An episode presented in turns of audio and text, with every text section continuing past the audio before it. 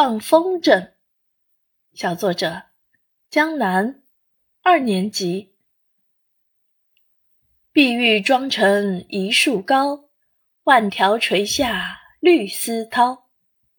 春天来了，春天来了，到处盛开着五彩缤纷的鲜花，蝴蝶在花丛中翩翩起舞，小鸟在树林间飞来飞去，欢快地唱着歌儿。儿童散学归来早。忙趁东风放纸鸢。春天是放风筝的好时节。瞧，小红、小明和小丽来到了绿油油的草地上，准备一展身手呢。小红手紧紧地拉着风筝线，在草地上欢快地奔跑着，还时不时回头看看风筝，再拉一下风筝线。没一会儿，金鱼风筝便飞上了天空。只见那风筝一会儿躲到洁白的云朵里。一会儿出现在蔚蓝的天空中，好像在和小朋友们捉迷藏。小丽拿着奥特曼模样的风筝，也正蓄势待发呢。